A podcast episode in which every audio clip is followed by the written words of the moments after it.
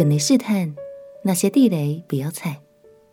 朋友平安，让我们陪你读圣经，一天一章，生命发光。今天来读箴言第五章。箴言涵盖了各个面向的生命问题，它教导我们，不再只是注重上教会的那天表现如何，更要把日常的每一天都过得蒙福有喜乐。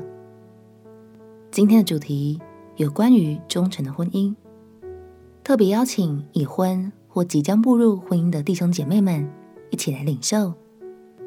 到底婚姻中最需要小心保守的关键点是什么呢？让我们一起来读箴言第五章。箴言第五章，我儿要留心我智慧的话语。侧耳听我聪明的言辞，为要使你谨守谋略，嘴唇保存知识。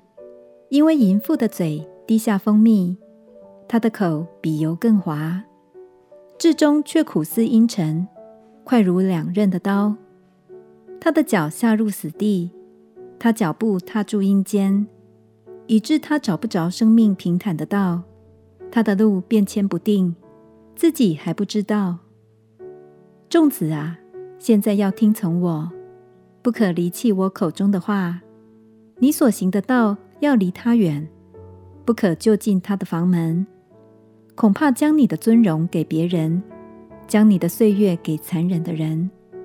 恐怕外人满得你的力量，你劳碌得来的归入外人的家，终久你皮肉和身体销毁，你就悲叹说。我怎么恨恶训诲，心中藐视责备，也不听从我师父的话，又不侧耳听那教训我的人。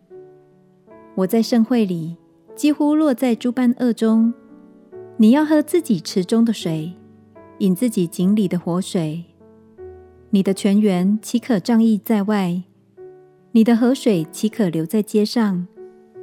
唯独归你一人，不可与外人同用。要使你的泉源蒙福，要喜悦你幼年所娶的妻。她如可爱的幼鹿，可喜的母鹿。愿她的胸怀使你时时知足，她的爱情使你常常恋慕。我儿，你为何恋慕淫妇？为何抱外女的胸怀？因为人所行的道都在耶和华眼前，他也修平人一切的路。恶人必被自己的罪孽捉住，他必被自己的罪恶如绳索缠绕。他因不受训诲，就必死亡；又因愚昧过甚，必走差了路。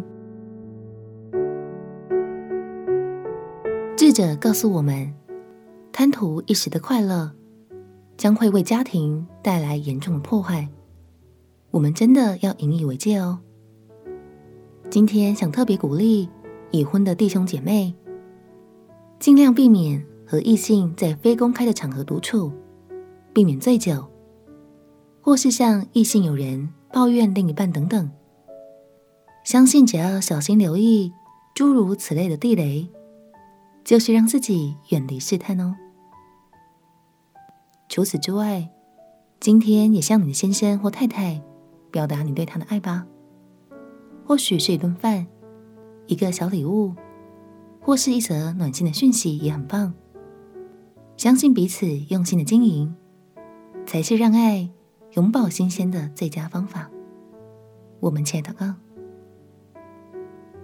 亲爱的耶稣，求你保守我的家庭，并且赐给我清洁的心，能有智慧的远离一切的试探。